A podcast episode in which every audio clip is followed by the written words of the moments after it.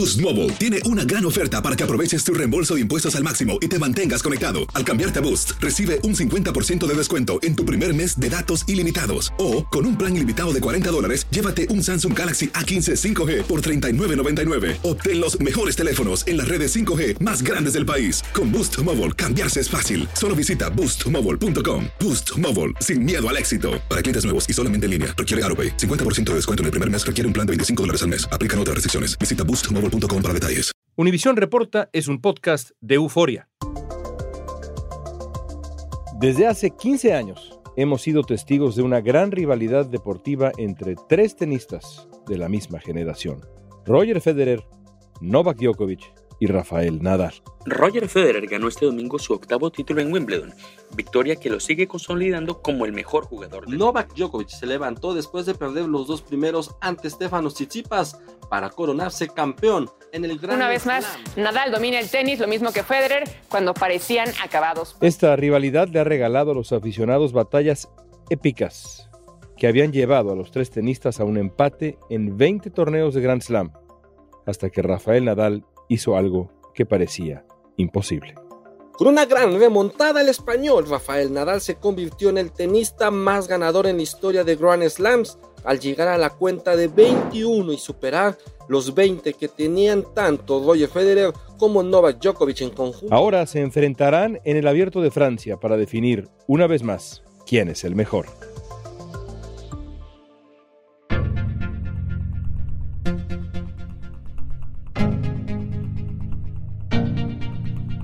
Nadal, Djokovic, Federer. Cada uno de estos tres tenistas está buscando quedarse con el título del más grande de la historia al ganar el mayor número de Grand Slams.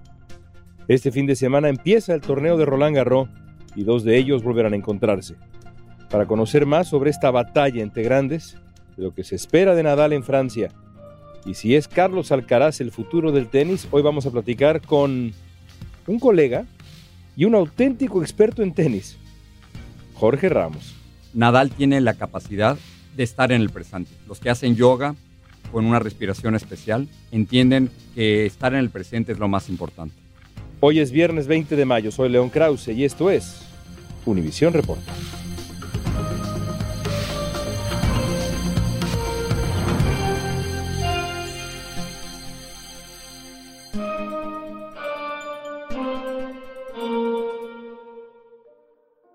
Jorge, yo creo que no mucha gente sabe que eres un, eh, pues un gran deportista. Juegas fútbol todos los fines de semana, por ejemplo. Juego fútbol los fines de semana, juego tenis muy seguido, hago yoga. Lo que no sabes y lo que muchos no saben es que cuando yo tenía 14, 15 años, yo era muy bueno para correr. Corría rapidísimo.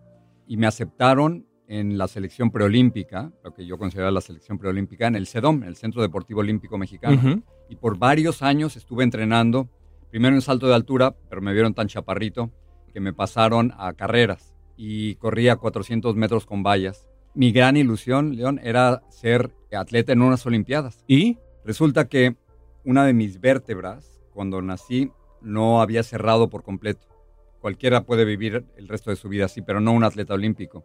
Yo tenía un pequeño dolor y me hicieron una radiografía y se dieron cuenta que no podía ser un atleta. Es más, nadie me quería entrenar así porque corría el riesgo de quedar paralizado. Y se acabó mi carrera. Pocas veces en mi vida he llorado tanto. ¿Sueñas todavía con correr? No. Bueno, no, no solo sueño con correr, sino que vienen los Juegos Olímpicos de invierno o de, de verano yo estoy pegado ahí en el televisor y particularmente cuando son competencias de pista y campo. Además, 400 metros es la prueba más difícil. Con vallas es una locura. Matacaballos le, le decían en mi época, a la de 400 metros y con vallas muchísimo más, ¿no? Fíjate, no era tan malo. Llegué a correr los 400 metros en 51, 52 segundos. Nada mal. No, estaba bien. Para un atleta mexicano, fantástico. Yo lo único que quería era poder clasificar para unas Olimpiadas y finalmente nunca lo hice, pero continué con mi deseo de, de, ser deportista y ahora cada vez que estoy estresado, que son muchas, lo que hago es salgo a correr. Y a jugar tenis. Por, y, y a jugar tenis que te permite pegarle a un objeto impunemente. Y saltar, exactamente, sacar, sacar el, el, coraje, la ira y saltar la red de vez en cuando también. Sí, sí. Ahora, ¿cuándo empezaste a jugar tenis y por qué te gusta el tenis? Mira, me tocó vivir en una época en México donde en mi casa no teníamos para un club privado donde era el único lugar donde se podía jugar tenis. Y entonces mis amigos con más dinero, en el Club Reforma o en el Club Mundet, me invitaban de vez en cuando y no había mayor muestra de honor tenístico que poder salir de una cancha con los calcetines rojos. Claro, por la arcilla. Por la arcilla roja, ¿no? Entonces era algo maravilloso poder ir con unos tenis y con unas calcetas rojas, porque eso significaba que alguien te había invitado a jugar tenis. Y me quedé con esas ganas. En México era muy difícil encontrar una cancha de tenis. Pública. Sí, pública, era casi imposible. Y me quedé con esas ganas. Cuando llegué hacia los Estados Unidos es que empecé a jugar un poquito más. En México lo hice al final, pero aquí en los Estados Unidos empecé a jugar mucho más. Yo crecí viendo tenis en los 80 y 90, Edberg, Becker, Sampras, Agassi, Lendl, en fin, la lista es larga. ¿Cómo ha cambiado el juego desde entonces? Ha cambiado muchísimo, no solo por el material de las raquetas, que ahora te permiten pegar mucho más fuerte y sobre todo meterle spin, que la pelota vaya... El efecto. Sí, con un efecto muy, muy fuerte. Yo creo, una de las primeras cosas es que si tú te fijas, los tenistas ahora casi no la tiran contra la red. Antes era el famoso passing shot, pasarla muy cerca de la red. Pero ahora debido a las nuevas raquetas y el efecto, casi siempre lo pasan medio metro arriba de la red. Y eso ha cambiado el juego totalmente, porque eso ha obligado a que los tenistas que antes jugaban servicio y red, ahora jueguen muy, muy atrás. Esa es una de las primeras cosas que han cambiado. Otra cosa interesante es que lo que antes se usaba, que es el revés cortado, slice, se ha empezado a usar muchísimo más. Nadal, en el último juego que tuvo contra Medvedev, lo usó muchísimo. Una y otra vez, claro. Pensando en esta nueva época del tenis, la rivalidad entre estos tres monstruos, Federer, Djokovic y Nadal. ¿Cómo explicas una rivalidad tan extraordinaria, tres tenistas básicamente de la misma generación? yo creo que es, primero, la cantidad de Grand Slams que han ganado, ¿no? 22 de ellos, Djokovic y, Federer, y 21 Nadal. Eso es lo más impresionante. Ese dominio sobre el juego, pocos lo habían tenido. Y Djokovic llega tarde, porque por muchísimo tiempo era Nadal contra Federer. Eran el gran juego entre ellos dos. Y Djokovic quizás terminará siendo el mejor del mundo por su edad, pero lo que lo explica es el control sobre un juego, sobre un deporte, como pocas veces ocurre. Pocas veces puedes decir que un beisbolista o un futbolista o un basquetbolista puede dominar un juego de esa manera. Michael Jordan quizás en básquetbol, ¿no? Hablemos ahora de Rafael Nadal. Lo que hizo en Australia fue un triunfo épico que lo sorprende incluso a sí mismo porque meses atrás estaba, bueno, lesionado, estaba en muletas. Siempre estaba en muletas. Impresionante.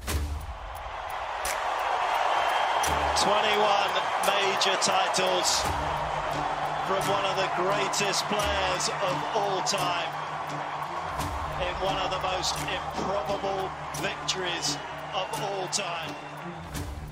¿Qué hace a Nadal específicamente un atleta tan extraordinario? Es, sin la menor duda, la fortaleza y la concentración mental. Porque a ese nivel hay jugadores más rápidos, hay jugadores más fuertes, hay jugadores más flexibles, pero Nadal, a pesar de este problema que tiene en el pie, que es un problema congénito, que es el crecimiento de un hueso que le evita correr y caminar normalmente.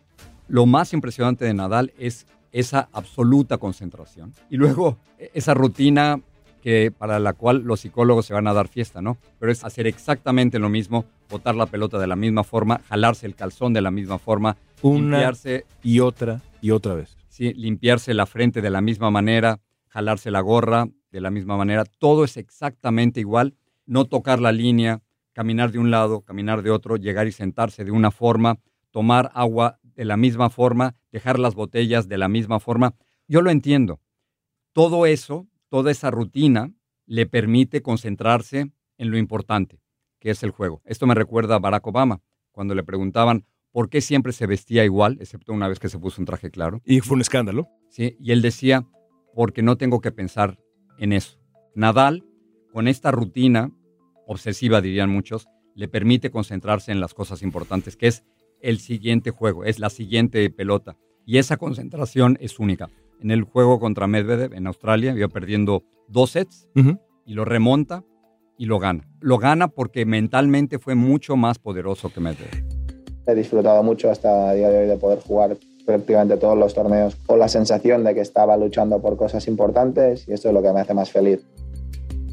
Pero también tiene esta capacidad de competir que yo creo que lo hace uno de los competidores más extraordinarios de la historia del deporte, no el tenis. ¿Qué tiene que tener alguien en la cabeza para poder competir así? Es decir, enfrentar la adversidad de un tenista como Medvedev, que es un muro, vas dos sets abajo, vienes recuperando de una lesión, todo indica, la historia indica que vas a perder y decir, yo no me rindo nunca. No hay una sola pelota que doy por perdida. Vamos a ponernos filosóficos aquí. En una entrevista, Desmond Tutu, por supuesto el, arzobispo anglicano sudafricano que acaba de morir hace poco, yo le decía, ¿cómo se convencieron ustedes de que podían superar las cosas en Sudáfrica? Dice, tienes que estar absolutamente convencido de que vas a ganar. Esto es Desmond Tutu. Lo pasamos con Nadal. Es exactamente lo mismo. Él está absolutamente convencido de que al final él puede ganar. Hubo un momento en el quinto set entre Nadal y Medvedev en el que mm, iba 0-40 él perdiendo y en uno de estos juegos Nadal había cometido una doble falta. O sea, ¿cómo te recuperas de ir perdiendo 0-40 y después de haber metido una doble falta? Y es estar absolutamente convencido, León, de que lo único importante es el siguiente punto. Así es, la siguiente pelota, el siguiente no, punto. No dos, no la anterior, ¿no? El tenis es una cosa maravillosa porque te permite corregir segundos adelante el peor error de tu vida. Nadal tiene la capacidad de estar en el presente. Los que hacen yoga con una respiración especial entienden que estar en el presente es lo más importante. Tenistas como Nadal lo logran. Los que no lo logran son los que pierden. Y eso es lo que diferencia a Djokovic, a Federer y a Nadal de todos los demás. El tenista serbio Novak Djokovic se embarcó a Melbourne rumbo a su país luego de que las autoridades australianas le revocaron su visa por no estar vacunado. Esta partida obligatoria lo dejó fuera del torneo de Australia. Aunque Novak Djokovic quiere ser el mejor del mundo, sus convicciones personales lo dejaron fuera del último abierto de Australia. Nadie está por encima de la ley, ni siquiera una leyenda como el tenis, como Novak Djokovic. El abierto de Australia lo terminó ganando Rafael Nadal, después de un enfrentamiento de más de cinco horas contra el ruso Danil Medvedev. Así, Nadal se convirtió en el tenista masculino con más Grand Slam de toda la historia. Quizás si Djokovic hubiera jugado a Australia, que es una superficie que se le da mucho mejor que a Nadal, quizá habría sido él quien tuviera 21 torneos de Grand Slam. ¿Qué piensas de lo que pasó con Djokovic? Es que el torneo de Australia, aunque no lo jugó Djokovic, lo perdió Djokovic. Vamos a pensar, ¿quién fue más inteligente? El objetivo es ganar Australia. El objetivo es pasar de los 20 Grand Slams a 21, convertirse en el mejor del mundo, por lo menos por un momento. Y entonces Nadal hizo lo que tenía que hacer un campeón, que era jugar, jugar, operarse en septiembre, hacer un plan y vacunarse.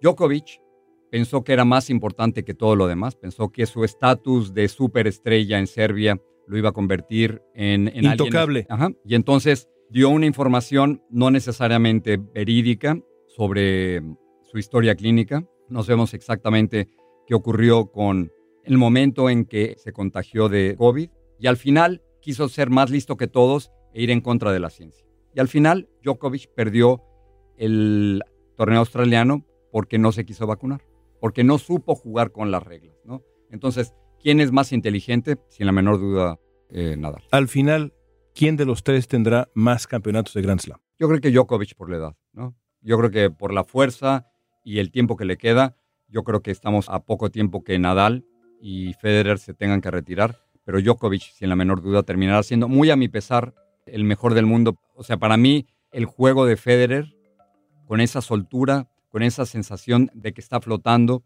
con esa idea de que pega y no se lastima y no hace ningún esfuerzo, a mí me fascina. Es como hacer yoga. ¿Tu favorito? Sí, sí, sí, sin la menor duda. Bjorn Borg me gustaba muchísimo también. Parecido, parecido en cuanto a la elegancia y este asunto de la facilidad. Pero tú mencionabas a, a Borg. Borg no tuvo la entereza mental para seguir. Para seguir. Y él lo dice, ¿eh? O sea, él claramente lo dice que la presión que él sufría jugando era demasiada. Y no lo aguantó. O sea, se retiró a los veintitantos, ¿no? Sí. Cuando Nadal y Federer todavía siguen jugando. Bjorn Borg había ganado seis veces Roland Garros y cinco veces Wimbledon cuando en enero de 1983 anunció que se retiraba del tenis profesional. Tenía solo 26 años. Nadie esperaba esta decisión cuando el sueco estaba en la cúspide de su carrera, pero el cansancio mental pudo más. Ahora, últimamente las lesiones no dejan en paz a Nadal, peor que nunca. ¿Crees que se le acaba el tiempo? No creo, es un peleador. Lo acabo de ver en una entrevista hace poco a Nadal. Parecía que estaba agarrado con hilitos. ¿no? Tenía cinta adhesiva en casi todos los dedos. Yo sé que tiene un problema en uno de los pies, pero cuando tú lo ves en la cancha, no te deja verlo. No te da la menor indicación de que algo está mal con su cuerpo. Y hay muchas cosas que están mal con su cuerpo. O sea, cuando empieza a jugar, es este competidor. Es un león en la cancha, ¿no? Y Carlos Alcaraz, del quien tenemos que hablar, sigue con ese mismo estilo. Se trata de pelear una pelota tras otra. Lo hermoso de la filosofía del tenis es que puedes hacer el peor tiro del mundo y 10 segundos después tienes la oportunidad de hacer el mejor tiro del mundo.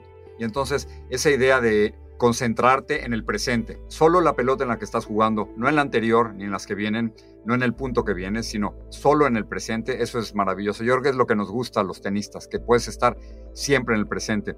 Y la manera en que lo pelean en estos momentos Alcaraz y Nadal es increíble. Luego los españoles tienen una trampa espantosa.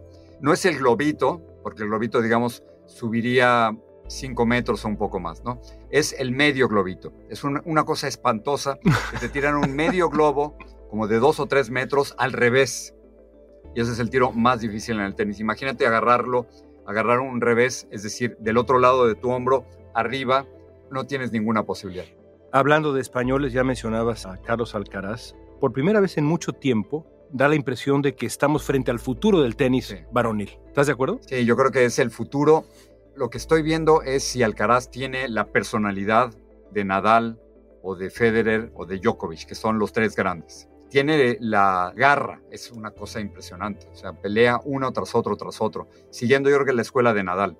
Porque hay dos formas de jugar. Una es el estilo elegante de Federer, otra es la flexibilidad y el talento de Djokovic, pero la otra es con garra. Aquí te da la impresión de que no importa cómo le peguen a la pelota Alcaraz o Nadal, van a hacer el, su máximo esfuerzo. Y es ese máximo esfuerzo durante tres o cuatro o cinco horas es impresionante. Es el futuro, sin la menor duda. Hey everybody, it's uh, Roger here. I hope you're doing well. Uh, listen, I just wanted to update you or give you a bit of an update. En agosto de 2021, hace casi un año, Roger Federer anunció que no podrá asistir a Wimbledon porque le harían una cirugía en la rodilla y estaría fuera de juego durante varios meses. I am realistic. Don't get me wrong. I know how difficult it is at this age right now to to do another surgery and um, and try it. But uh, look, um, I want to be healthy and uh, I will go through the rehab process. I think also. With Federer dijo que a su edad la recuperación no sería fácil, pero estaba tratando de rehabilitarse para estar sano y volver a las canchas. Pero el domingo comienza otra edición del Abierto de Francia y Federer no podrá asistir porque todavía no está en condiciones. En esta edición del Roland Garros es posible que el defensor del título, Novak Djokovic, se mida en cuartos de final con Rafael Nadal, 13 veces campeón del torneo. Bueno, el futuro llega encarrerado a París hoy por hoy. ¿Quién gana Roland Garros? No es fácil yo, esta no, vez. No, no, pero yo, serán por mi edad, pero yo sigo apostando por Nadal. Creo que no hay mejor jugador en cancha de arcilla que Nadal. Sigue siendo el gran campeón le pones a Djokovic o le pones a cualquiera de estos jóvenes, incluso al mismo Alcaraz. La idea de cómo masajear la arcilla, de cómo hacer que la bola se resbale, particularmente en la arcilla. Y además el juego de arcilla es muy pesado porque la pelota bota menos, entonces eso permite que haya más puntos y ahí gana el más fuerte. Yo creo que hoy el más fuerte en el tenis sigue siendo nada. A pesar de las lesiones. Sí, yo creo que sí. Yo creo que sí, porque no te deja verlas y además está preparándose para eso. No sé cuánto tiempo más le quede y ya Alcaraz viene detrás. Pero en la cancha, el fuerte sigue siendo nada. Por último, ¿qué lección aplicable a la vida has aprendido en la cancha de tenis? Estar en el presente. Cuando estoy jugando, de pronto me pongo a escribir un artículo en la cabeza, de pronto estoy haciéndole preguntas al siguiente entrevistado, de pronto estoy respondiéndole a algunos de mis compañeros aquí en Univisión y entonces tengo dos frases que constantemente repito. Una es stay here cuando estoy todo perdido y escribiendo mi artículo en la cancha de tenis, stay here. Y últimamente he encontrado una que me gusta más, que es muy mexicana, que es tate quieto. y entonces, en lugar de estar pensando en estupideces todo el tiempo, porque lo que uno desea como tenista y como deportista es poder llegar al lugar y ponerte a jugar, ¿no? Y entonces he dejado el muy gringo Stay Here y ahora yo ahora estoy con Tate Quieto. Y tate Quieto, Jorge. Sí, sí, sí. Ni siquiera es con la S, sino es Tate Quieto. Entonces, Tate Quieto es estar ahí, respirar, y eso es lo que más he aprendido. Y, y lo que hablábamos anteriormente, esa maravillosa posibilidad de corregir al siguiente minuto tu peor error. Gracias, Jorge. Gracias, gracias a ti.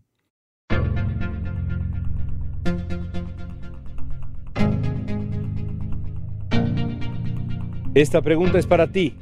Al final de la historia, ¿quién será el más grande de todos? ¿Nadal, Djokovic o Federer?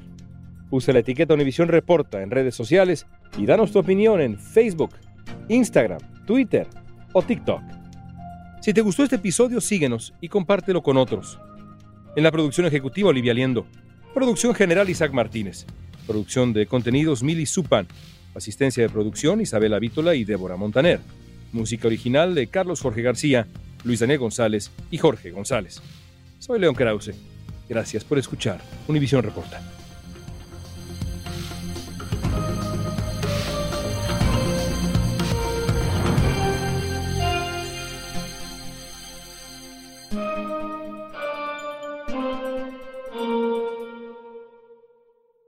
Boost Mobile tiene una gran oferta para que aproveches tu reembolso de impuestos al máximo y te mantengas conectado. Al cambiarte a Boost, recibe un 50% de descuento en tu primer mes de datos ilimitados. O, con un plan ilimitado de 40 dólares, llévate un Samsung Galaxy A15 5G por $39.99. Obtén los mejores teléfonos en las redes 5G más grandes del país. Con Boost Mobile, cambiarse es fácil. Solo visita boostmobile.com. Boost Mobile, sin miedo al éxito. Para clientes nuevos y solamente en línea, requiere AroPay. 50% de descuento en el primer mes requiere un plan de 25 dólares al mes. Aplican otras restricciones. Visita boostmobile.com para detalles.